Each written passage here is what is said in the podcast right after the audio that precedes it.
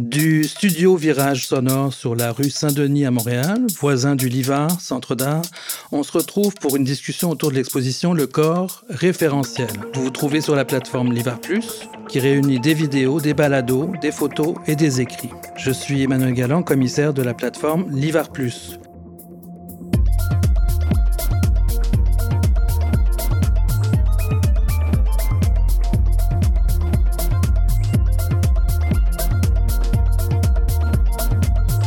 Avec moi autour de la table, Sabrina Jolicoeur. Bonjour. Bonjour. Et euh, Sabrina, tu as été euh, co-organisatrice et artiste participante de cette exposition Le corps euh, référentiel en mars 2020. Exactement, oui. Et à côté, Sabrina Magui Amel Metzos. Allô. Artiste. Oui. Oui artiste participante de, cette exposition aussi. Absolument. On va, on va revenir, on va mettre en perspective, on va discuter autour, on va voir ce que vous avez fait aussi depuis euh, cette période-là, euh, toutes les deux. Euh, donc, une exposition collective qui a combiné les œuvres de huit artistes. Alors, je vais les lister. Sofia Borowska, Geneviève Feuillard, Diane Garcia Ramos, Sabrina Jolicoeur, que j'ai devant moi, Maggie Amel Metzos, également devant moi, Fatine Violette Sabiri, Noémie Sylvestre et Catherine Frances Warner. En parallèle aux œuvres de ces artistes, et on va y revenir, était présentée une sélection de leurs collections et archives personnelles. Mmh. C'est bien ça? Oui, c'est bien ça. C'est vrai, je me rappelais pas de cette composante-là. C'est vrai? Oui, mais c'est intéressant ça. Donc, euh, hier, on parlait ensemble au téléphone, euh, Sabrina, de, ce projet-là, puis d'y revenir. Hein. Depuis, tu as eu d'autres projets, euh, mais tu disais que ton positionnement, moi je te demandais quel était ton positionnement entre commissaire, organisatrice, à l'initiative de, une, une expo, une proposition de, et tu me disais... Ben, dans le fond, on s'appelle les organisatrices pour essayer de briser le moule un peu hiérarchique de l'idée du commissaire et des artistes qui sont situés en dessous. Euh, on se présente comme étant aussi des organisatrices parce qu'on présente pas le texte commissarial dans le sens où on a une écrivaine qui a écrit un texte inspiré des artistes qui, qui sont présentés dans l'exposition. Mm-hmm. Puis. Euh, Qu'on a appelé, là, apparemment, d'après ce que moi-même j'ai fouillé dans les archives du Livard, et qu'on a appelé un texte curatorial. Ouais. Ouais. Un détective. Peut-être. Euh, donc, il y a du commissariat par le, par le texte aussi, finalement. Il y a une lecture par une auteure, par une écrivaine. Exactement. Amélie donc, Elle, elle a fait sa propre interprétation de, de tous les œuvres qui étaient présentées ensemble par le biais de notre regard en tant qu'organisatrice. Donc, il y avait Catherine qui organisait le volet plus des archives, puis moi, je m'occupais de trouver les artistes dans l'espace, puis on a comme organisé les deux ensemble. D'accord. Si on connaît le Livard ou si on le connaît pas, décrivons-le. Il y a à peu près sept salles, sept petites salles, sept alcôves, comme euh, je les appelle, une grande salle et puis deux, deux salles euh, cubiques à l'entrée, puis un peu plus loin euh, vers l'ouest dans, dans l'espace j'ai l'impression de comprendre que les archives étaient concentrées dans un espace particulier. Exactement. Donc, on avait trois tables d'archives plus les murs qui présentaient presque 150 différentes œuvres qui faisaient partie des collections d'art que les artistes accumulaient au travers du temps. Puis, euh, c'était présenté de manière euh, comme un atlas aussi. On pourrait dire que c'était vraiment mélangé donc, ça créait un espèce de rapport plus stylistique aux différents types d'œuvres qu'on pouvait voir. Puis, ça créait aussi une genre de communauté d'artistes qui étaient présents dans une pièce, mais qui informaient aussi le travail des, des différents artistes. Mais je dirais aussi que ça permet de, voir euh, un, horizon. Tu, tu, vois les œuvres qui sont affichées dans le livre, puis en consultant les collections personnelles euh, de chaque artiste, tu vois un peu euh, qu'est-ce qui est en périphérie, hein? qu'est-ce qui informe donc le centre, qui, qui est l'œuvre présentée? Mm-hmm. Euh, ça, pour moi, c'était la composante euh, intéressante de présenter euh, cette espèce d'atlas d'œuvres mm. qui non, ben, c'est certain que ces œuvres-là inspirent. Puis moi, je voyais que c'était aussi une autre interprétation possible du, du titre de l'exposition, le corps référentiel. Souvent, une archive, c'est des recherches, des chercheurs, euh, quels qu'ils soient, euh, vont faire euh, remonter des éléments qui deviennent des références. Alors, références historiques, références de toutes sortes. Donc, je trouvais qu'il y avait un sous-texte aussi par rapport à ça qui était très, très, très, très pertinent. Et puis aussi, qu'on met d'emblée, euh, il me semble, quand on entrait dans le centre d'art, le Livar, euh, c'est là où se trouvaient donc euh, ces, archives, et des archives où, qui sont aussi soit des œuvres d'art, des artefacts, des écrits, ou seulement des œuvres d'art qui appartenaient aux artistes exposants? Souvent, qu'est-ce qu'on faisait, c'est qu'on allait voir l'artiste, puis on lui demandait de nous sortir des différentes des différents objets ou des différentes œuvres qui lui lui tenait à cœur. Donc, il y avait des objets qui c'était juste une facture ou euh, un morceau de papier. Il y avait des lettres aussi. Euh, il y avait beaucoup de photos, de peintures, de dessins. Mais qu'est-ce qui est intéressant, c'est d'artiste en artiste, la grosseur de la collection qui variait. Comme on avait Noémie Sylvestre, qui est une artiste qui travaille beaucoup en lenteur, qui est très minimaliste dans son approche aussi. Puis elle, sa collection, c'était majoritairement des œuvres en noir et blanc, puis on en avait vraiment peu mais c'était vraiment des œuvres qui étaient, très, qui étaient sélectionnées de manière très particulière. Quand on allait du côté de Geneviève Feuillard, de son côté à elle, la manière qu'elle installait ses installations, c'était vraiment, euh, c'était très institut. Puis elle arrive avec une majorité de, de plein de différentes œuvres. Puis après ça, elle décide rendu sur place qu'est-ce qui va être présenté puis qu'est-ce qui va être enlevé? Mm-hmm. Puis c'était la même chose dans sa collection à elle. Elle avait tellement d'objets, tellement de photos, on pouvait pas tout présenter. Ça, aurait été une exposition en soi. Mm-hmm. Donc on a, on a faire attention aux artistes qui veulent prendre trop de place dans une exposition de groupe. mais c'était vraiment difficile de, de choisir pour de son côté, mais ça montre sa pratique à elle, comment que ça se reflète dans sa propre collection, autant que celle de Noémie. Et qui, choisissait à ce moment-là C'est euh, comment elle s'appelle cette artiste là qui était très généreuse dans ses Geneviève. Geneviève Feuillard, euh, qui choisissait au final euh, dans son, son capital, son corpus d'archives, qui choisissait les archives qui allaient demeurer sur place pendant la durée de l'exposition? Je pense que qu'est-ce qu'on a fait, c'est qu'on a fait une première une première round ensemble où elle a choisi les différentes œuvres qui l'intéressaient. Puis après ça, rendu sur place, on a placé, puis on a vu qu'est-ce qui fonctionnait, qu'est-ce qui mhm. fonctionnait pas. Puis naturellement, il y en a certaines qui ont. Je vais dire pourquoi je pose cette question, parce que euh, je trouve que si on peut résumer le travail d'un commissaire ou un organisateur ou un coordonnateur ou un chargé de projet, de projet quand il a du pouvoir, quand il a du, un côté décisionnel à sa tâche, c'est choisir. Et parfois, c'est difficile soit parce qu'on a trop de choses, soit on n'en a pas assez, soit on a invité tel artiste, puis il manque des, il manque des œuvres. Ou, euh, est-ce que est-ce que tu es d'accord avec moi ou bien? Ouais, je suis quand même d'accord. Choisir. Ouais. C'est beau choisir quand on peut choisir dans la vie. non? Ouais. Mais ça, ça se perd même au niveau de, de l'artiste qui fait une œuvre. Absolument. Souvent, en fait, euh, tu te ramasses avec comme un, un lot d'informations, puis pour moi, l'artiste est aussi un éditeur dans le sens qu'il va choisir ce qu'il donne à son audience et ce qu'il décide de garder obscur. Qu'est-ce qu'il décide? De laisser place à, d'une certaine manière. De rejeter, de privilégier, de... c'est une instance de pouvoir aussi, un artiste. Quand il est lui-même en atelier ou devant son ordinateur, hein, euh, il, détermine euh, euh, la nature de ses œuvres, leur titre, leur couleur, etc. Oui, mais j'allais dire que c'est un corps fragmenté. Voilà. C'est comme l'espace est fragmenté, le corps est fragmenté.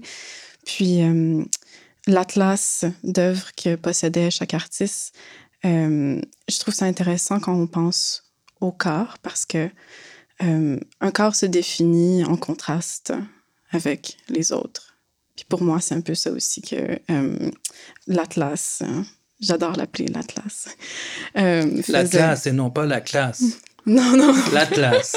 Qu'est-ce que tu vois derrière le mot Atlas? Parce que quelquefois, on utilise des, des mots, puis ton interlocuteur ou interlocutrice n'entend pas la euh, même chose. Euh, un peu comme euh, dans le sens de l'Atlas mnémosime de Abby Warburg. Je pensais exactement à ça. C'est un réseau de connexions. on va appeler ça un rhizome, si on veut être deleuzien. Ouais. un réseau de connexions qui, qui permet de comment dire, voir les relations, on va dire, entre, entre les différentes œuvres. Qu'est-ce qui est intéressant dans l'atlas de Abby Warburg, c'est qu'il utilise l'idée du pathos, qui est l'idée de regarder par l'émotion. Mm-hmm. Puis, euh, dans le fond, ça crée une espèce de chaîne historique, mais pas nécessairement par les dates dans lesquelles les images sont situées ou par le, temps dans lequel les événements sont passés, mais Donc, par... c'est pas chronologique. Ouais, c'est pas chronologique nécessairement. C'est vraiment un, un, un, ensemble stylistique qui se réfère à un style plus émotionnel de représenter euh, les oui, c'est un ensemble stylistique, mais c'est aussi euh, une manière de révéler comme euh, l'inconscient des temps, puis la mémoire des temps. Qu'il y a quelque chose qu'on fait dans l'histoire euh, qui prend pas ça en compte. Comment ça se fait que la même émotion va être représentée dans une figure, euh, dans une sculpture et une peinture euh, par le même geste? C'est quelque chose qui n'était pas, pas à, ce moment-là. Inscrit ou déterminé? Ben, ben, ben que, que, que, les gens qui faisaient l'histoire de l'art prenaient pas en compte. Ah, d'accord. Fait que c'est une nouvelle manière de, de, de créer des liens entre les choses. Alors, rappelons, pour celles et ceux qui nous écoutent, le nom de cette personne. Abby Warburg. Comment tu écris Warburg W-A-R-B-U-R-G. D'accord. Et donc, comme ça, on va le trouver facilement, puis on, va, on va lire euh, sur, euh, sur lui. L'Atlas Nénosine. Oui. oui. A quelque chose qu'on n'a pas abordé, c'est qui sont ces artistes dans cette exposition, le corps référentiel? Il n'y a pas d'expo s'il n'y a pas d'artiste, il n'y a pas de diffuseur d'art, de galerie ou de musée s'il n'y a pas d'artiste. Donc, qu'est-ce qui a motivé euh, le choix des artistes? J'ai fait la recherche d'artistes personnellement euh, de manière très instinctive. On recherchait des artistes qui travaillaient avec des médiums traditionnels, donc soit la peinture, la sculpture, le tissage, la céramique. Euh, puis on voulait traiter de la question du corps. Donc ça a vraiment été beaucoup de des connexions qui ont été faites soit à l'université ou dans des lieux d'art environnant les universités. Puis euh, même ben, Maggie, c'est Alice qui me l'avait qui me l'avait recommandé. Donc Alice, c'est Alice Ricardier, programmatrice du Livar. Oui, exactement. Ouais.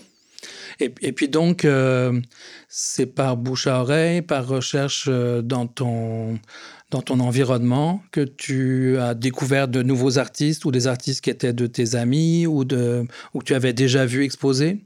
Souvent, qu'est-ce que je faisais, c'est que je demandais à un artiste de me proposer des artistes qui l'intéressaient. Donc, d'où l'idée d'être organisatrice, dans le sens où chacun des artistes a comme pas mal choisi un artiste. Comment ça se fait que tu t'es retrouvé dans cette exposition intitulée Le corps référentiel?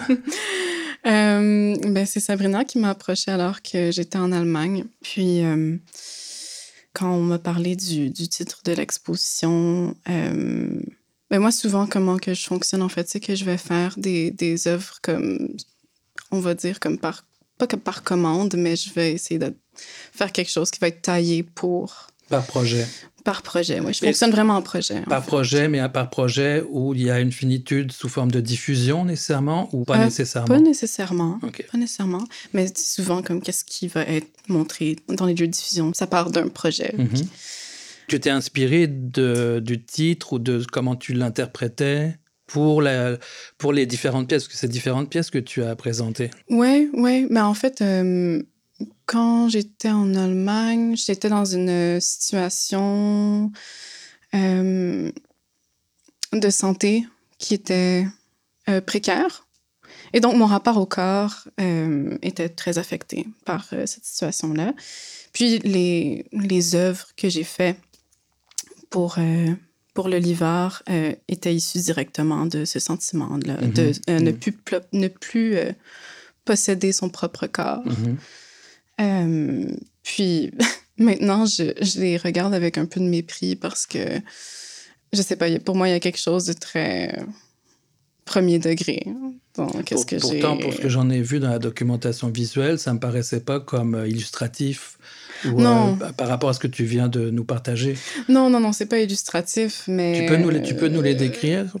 Ok, C'est le défi, ça, oui, c'est le défi. Dans le son, dans l'audio. Moi, j'ai vu, je peux commencer, je vais te dire, et puis c'est vraiment bête, c'est vraiment niveau euh, zéro. J'ai vu dans le grand espace, euh, la grande salle avec une hauteur de plafond euh, assez, assez haute du Livar. J'ai vu des plaques J'appelle ça plaque, excuse-moi, là, mais je ne sais pas si c'était du plexi, du verre ou, d'autres matériaux, euh, accrochés euh, sur des supports euh, verticaux. Hein, alors que ce soit une colonne, que ce soit une barrière ou au mur. Et j'ai vu certaines plaques dans des couleurs quasiment monochromes bleues. Et au mur, j'ai vu un polyptyque noir et blanc avec je vais te dire là ce que j'ai vu là quelque chose de, de, fumigène, oui. de, d'une d'une Noé là d'une oui c'est ça que j'ai vu. Alors je sais pas quel, quel était le titre? Euh, t'en oh souviens? Mon Dieu, Les titres c'est le genre de truc qui m'échappe. Puis je suis vraiment du genre aussi à à pas avoir des titres euh, fermé, ouais. Comme je suis. À ça arrive à des artistes, des fois, de représenter une même pièce euh, deux ans plus tard, cinq ans plus tard, puis ils changent le titre. Et puis, ben, je trouve que c'est une belle liberté qu'on peut prendre. Ben oui, oui, oui. À moins que la pièce soit vendue dans un musée, euh, donc qui est déjà enfermé dans son carcan euh, administratif, là, si on veut. Mais, mais donc, qu'est-ce que, comment tu peux mieux dire que moi ben, dans le fond, c'est des dessins. C'est des feuilles de papier que j'enduis, j'embibe complètement de fusain. Puis après ça, c'est simplement comme des, des empreintes de mon corps. Fait c'est comme la manière, quand, que, quand que je le faisais, je me disais que c'était la manière pour moi la plus véridique, rapide de prendre des photos de mon corps, puis de directement les voir après. Fait que c'est un, un, phénomène très, très simple, mais que j'avais besoin de voir moi-même mm-hmm. euh, ben, pour me rappeler que j'ai un corps, d'une certaine manière. Euh, C'était l'idée d'imprimer. Oui, oui, oui. Un effet miroir ou... Ouais. ouais. de graver quelque chose. Oui, oui, oui, absolument. Puis les plaques de verre, c'était la même chose, sauf que euh, le fusain était mélangé avec un peu d'huile pour que ça puisse adhérer à la surface. Et, donc, euh, ton dispositif d'accrochage est important, puisque si on parle du 2D, ce qui était en mhm. noir et blanc ou dans les gris, euh, mhm. dans les zones de gris, euh, ça, c'était le polyptyque au mur. Mais sinon, les plaques telles que je les appelle, elles sont accrochées de telle façon qu'elles... oui, si à la base, c'est du 2D, au final, ça devient... ça devient pas du 3D, mais ça devient un 2D dans l'espace. Oui, hein? oui, ouais, absolument. Quand que je fais du dessin, j'essaie de faire la sculpture, puis quand que je fais la sculpture, j'essaie de faire du dessin et vice-versa. Euh, ou du moins, c'est comme ça que je le conçois dans ma tête. Puis, euh, c'est peut-être de là, en fait, euh, l'idée de comme présenter la, plaque comme suspendue dans l'espace. puis je trouve que aussi par rapport au corps, la, la, sculpture, pour moi, c'est plus... c'est un médium qui est plus approprié à l'expérience du corps parce que tu, tu vas toujours comparer mm-hmm. ton corps à la sculpture d'une manière ou d'une autre. Si la sculpture est grande, c'est parce qu'elle est plus grande que ton corps. Hmm. Si tu la considères petite, c'est parce qu'elle est plus petite que ton corps. si tu la considères sensuelle, c'est que la déforme arrondie, elle peut être prise en a un rapport d'autorité, parce que si, effectivement, si tu la surplombes, mm-hmm. tu fais autorité sur, sur la pièce, ou tu penses qu'elle est euh, fragile, ou, mm-hmm. euh, tu peux l'emporter. oui. Euh, et devant un monument, généralement, qui célèbre une guerre ou mm-hmm d'autres choses. Euh, là, tu es dépassé par les événements. Oui. Et tu peux pas, il me semble, englober ni par ton corps, ni par ton regard l'entièreté du, du, monument ou de certaines œuvres d'art public, par exemple. Oui, fait que le corps devient le référent pour après ça appréhender l'autre. Ça passe toujours par soi. Sabrina, euh, euh, donc, dans cette exposition, le corps référentiel, tu es une co-organisatrice, donc il y a un travail en amont de recherche sur le terrain, de contact, de coordination. Quelle place tu as pu garder pour toi, Sabrina Jolicoeur, artiste? Euh, En fait, la façon que ça s'est passé, c'est que j'ai pris la place qui restait. Ah. ouais. je on a placé tout le monde, puis après ça, on a fait, bon, c'est où que ça peut fonctionner pour que je, pour que je remplisse les trous qui manquent. Puis là, j'ai placé des dessins euh, de ma collection de dessins. Et puis tes dessins, euh, si je me souviens bien, euh, certains sont encadrés et mhm. puis d'autres euh, sont intégrés à une murale. Euh, il y a une des salles au Livar qui est composée de boiseries au complet du sol, du sol au plafond. Et je pense que tu es allé intégrer toute une série de dessins dans, cette, dans cette grille architecturale. Oui, exactement. Ouais. Et puis d'où venaient ces dessins? Est-ce qu'ils préexistaient avant le projet de l'expo? Est-ce que tu les as euh, conçus euh, au fur et à mesure de, du processus qui a amené à l'exposition? En fait, c'est une pratique que j'ai constamment depuis des années de dessiner ces dessins-là. Euh, c'est une pratique qui est inspirée de ma pratique de tai chi. Qui, ou avec beaucoup de mouvements circulaires, qui c'est des mouvements qui sont très doux, euh, c'est aussi fait avec de l'encre qui est comme assez dense sur le papier. Souvent, j'utilise un papier qui est assez euh, fragile ou assez mince.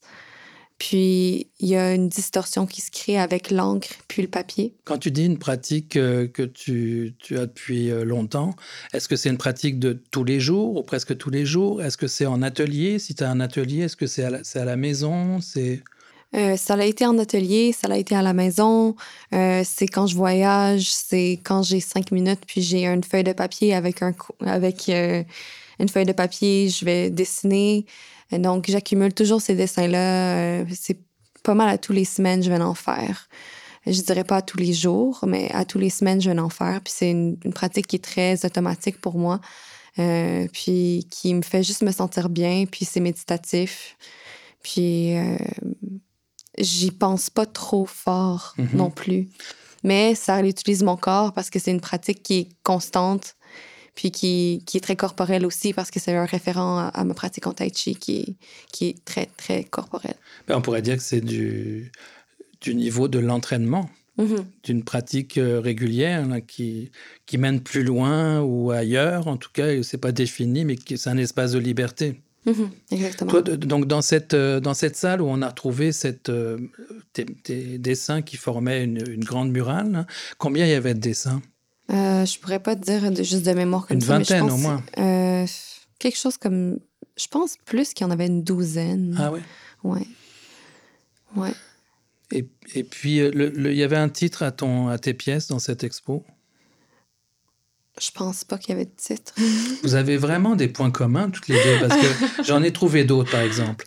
Euh, Maggie euh, nommait tantôt qu'elle se trouvait en Allemagne quand tu l'as invitée à mhm. participer à cette expo. Mais toi aussi, tu es allée en Allemagne. Oui, moi aussi, je suis allée en Allemagne. J'ai fait une résidence d'artiste à Leipzig. Euh, c'était, je me rappelle même plus si c'était avant ou après. C'était avant, je crois. C'était avant, hein? Oui. On a fait beaucoup de dessins, de l'installation, euh, sculpture. Oui. Moi, j'ai une question. Allons-y. Euh, parce que tu disais que tes dessins, c'était l'automatisme. Mais est-ce qu'il y a partie d'automatisme dans le tai chi? Moi, je suis complètement novice. Je connais absolument rien au tai chi. Mais, puis, si oui, sinon, mais dans le sens, c'est quoi la différence entre les deux? Ou comme, comment tu les... Ben, en fait, dans le tai chi, c'est la répétition d'une forme. Hmm. Euh, donc, on refait la même forme à répétition. OK. Euh, mais quand on est en combat ou en application, mm-hmm. ben, tu peux utiliser les formes de différentes manières. Donc là, tu déconstruis la forme. Il y a quelque chose de, de c'est ça, de très répétitif dans la forme du tai chi mm-hmm. parce que ça va, tu, vas faire un 24, tu as la 24, tu vas avoir une 36, tu vas avoir une 126 euh, de mouvements. OK. De série de mouvements, tu veux dire, ouais. 120, euh, je m'excuse. Puis c'est fait que c'est une série de 120 différents mouvements que tu répètes, tu répètes, tu répètes, tu répètes pour devenir de plus en plus soft dans ta pratique. Fait que c'est comme avec le dessin, tu sais, je fais toujours un peu les mêmes mouvements, mais ça, ça va toujours être différent un peu. Oui, mais dans ce sens-là, dans, le dans la répétition du geste, on tend toujours vers une abstraction de ce geste-là, tu sais. Si je mhm. fais le geste de comme prendre une gorgée de, de café, ben à un moment donné, j'oublie que le geste, c'est prendre une gorgée de café, puis mon corps j'en fais abstraction de ça de plus en plus. Ça devient de plus en plus comme un mouvement. c'est pour ça qu'on répète la forme, parce que quand on est en application, si tu as une attaque, ben après ça, qu'est-ce qui est important, c'est de pouvoir réagir le plus rapidement possible et puis de faire le mouvement qui ferait en sorte que tu, que tu pourrais te défendre hmm. de l'autre personne. Est-ce que c'est comme roche-papier-ciseaux? Euh, je, sais, je sais pas si c'est comme roche, papier, ciseaux, mais en tout cas, c'est une forme de kung fu. Fait. ok, c'est ça. Ouais. Voilà, J'adore. c'est une forme de kung fu.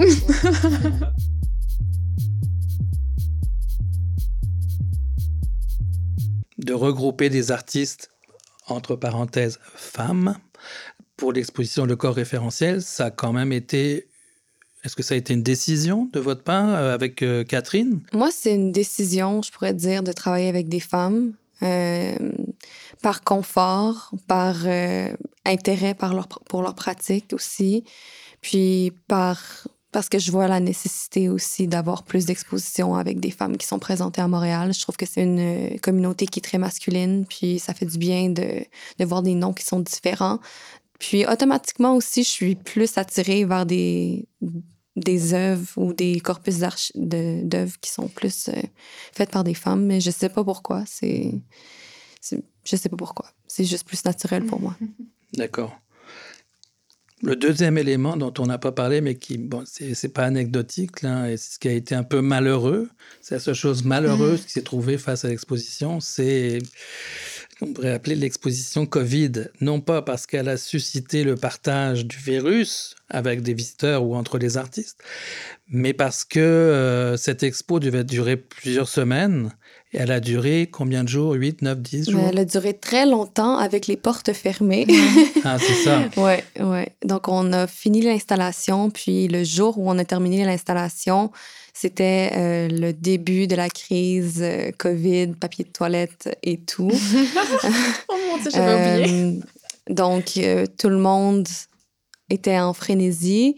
Puis, on a décidé de quand même faire un petit vernissage avec une dizaine de personnes par artiste qui étaient invitées pour limiter la, la, la contagion, puis aussi pour pas qu'il y ait trop de monde dans l'espace, puis que les gens se sentent euh, confortables. Donc, je pense que Mais- les gens rentraient selon le, le quota autorisé de nombre de personnes euh, euh, dans un même espace, dans une galerie. On n'était même pas encore rendu là. Ah non? Il n'y avait même pas encore les quotas d'établis. Là, Ah c'était oui. encore est-ce qu'on fait un rassemblement ou non? On parlait de un minimum, un maximum, un peut-être. Qu'est-ce qui est, qu'est-ce qui est correct? Donc, donc, je rappelle justement euh, les dates de l'exposition. C'est euh, du 11 mars au 22 mars.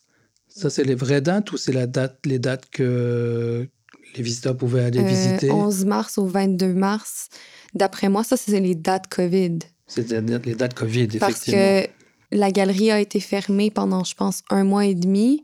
Puis par la suite, on a réussi à ouvrir les portes pendant euh, une semaine et demie, deux semaines. C'est ce qui nous a motivés, entre autres, à développer ce projet L'Ivar Plus. Balado, vidéo, euh, photos euh, et des écrits qui reviennent sur des expositions, non pas de l'actualité, mais euh, qui n'ont pas mérité toute, l'attention, euh, tout le rayonnement qu'elles auraient dû recevoir. Et en particulier, c'est cette première exposition parmi les cinq qu'on couvre au travers de l'Ivar Plus, c'est le corps référentiel qui est là symptomatique, là, qui a pas eu euh, beaucoup de visiteurs euh, malgré euh, l'ampleur du, projet. Donc je suis heureux de vous rencontrer aujourd'hui puis qu'on puisse en discuter tout en prenant un peu le, large puis de parler précisément de vos intérêts, vos orientations, vos propres projets d'artistes. D'ailleurs, en passant, pour, pour celles et ceux qui seraient intéressés, Diane Garcia Ramos, qui fait partie de l'exposition Le corps référentiel, bénéficie de son portrait vidéo dans le Livar Plus, dans l'Ivar Plus, qu'on trouve sur le site web de, du Livar.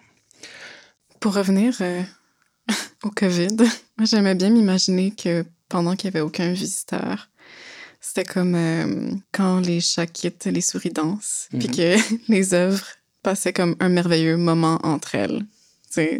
Ou un peu comme euh, si un arbre tombe dans la forêt. Euh, genre, c'est quoi, le- c'est quoi le truc, là? Genre, si un arbre tombe dans la forêt, mais il n'y a personne pour l'entendre, est-ce qu'il est réellement tombé? Genre, comme Ouais. s'il y a une exposition, mais personne ne va la voir, est-ce qu'il est réellement arrivé, tu sais? Ouais. Là, on va peut-être passer, euh, euh, Maggie, au- à ton texte, puis après à, Cool. à Sabrina. C'est, Com- euh, comment je- j'introduis, c'est comment très, je... euh, ben, pff, tu sais, moi, en fait, quand, que, quand, on, m'a- quand on me contactait pour faire euh, le, le podcast, j'étais un peu comme, OK, mais qu'est-ce que moi j'ai à dire euh, en tant... Qu'est-ce que ce corps que j'habite a à dire par rapport au corps? Puis il a fallu comme que je mette mes idées euh, dans une ordre. Euh, fait que ça aborde, le, texte aborde le corps de comme mille une façon, puis on peut répondre sur comme ben quoi que ce soit. On t'écoute. Bon. On t'écoute. Alors, premier balbutiement élogorer sur le corps. Pourquoi ce corps pour produire un discours? Il est pourtant apte d'en produire un. Et si je parle de mon propre corps, quel type de discours produis-je? Il m'est impossible de penser autrement, c'est un jet comme un mouvement. Le corps, la mesure. Toute technologie, que ce soit de l'objet, la cuillère, le vélo, le lampadaire, à l'architecture, l'escalier, la maison, l'édifice, est produite en rapport au corps humain. Quel est ce modèle référentiel du corps? Pouvons-nous aplanir, réduire et rendre même cette multitude de corps, enfin d'en faire un seul et singulier, passe-partout? Que toute entreprise accommodant ce corps référentiel n'accommode que l'idée de celui-ci et qu'aucun corps n'y corresponde en réalité. Ils sont tous différentiels à des degrés variés. N'est-ce pas que l'objet, l'architecture sont au corps ce que la langue est à l'expérience? La référence, la seule manière de pouvoir se rendre compte de la différence. Alors je sais Sabrina que tu, as pensé toi reprendre euh, une citation de Amélie Pelli, c'est ça? Exactement. Et puis euh, qui faisait partie donc de l'exposition, auteur invité. Vous l'avez invité. Que, moi, je, vais prendre la première place, puis je vais te donner ma citation. Je vous offre ma citation. Être une artiste signifie guérir continuellement ses propres blessures et en même temps les exposer sans cesse. Annette Messager. Est-ce que, ça, te parle par rapport à, ton projet du corps euh, référentiel? Je pense que ça me parle dans les œuvres de, de Sofia Borowska beaucoup, euh, surtout parce que son travail traitait de la, mort d'une de ses amies, puis du deuil de cette mort-là. Donc, le travail est très lourd. C'est juste pour qu'on puisse visualiser. C'est des, des tissages de, de tapis qui sont extrêmement longs et minces et enduits de ciment et puis étaient tout accrochés au plafond avec des mhm. espèces de structures en métal. Donc, cette citation-là me fait beaucoup penser à son travail parce qu'on voit la blessure, on voit la lourdeur du deuil euh, beaucoup dans l'œuvre.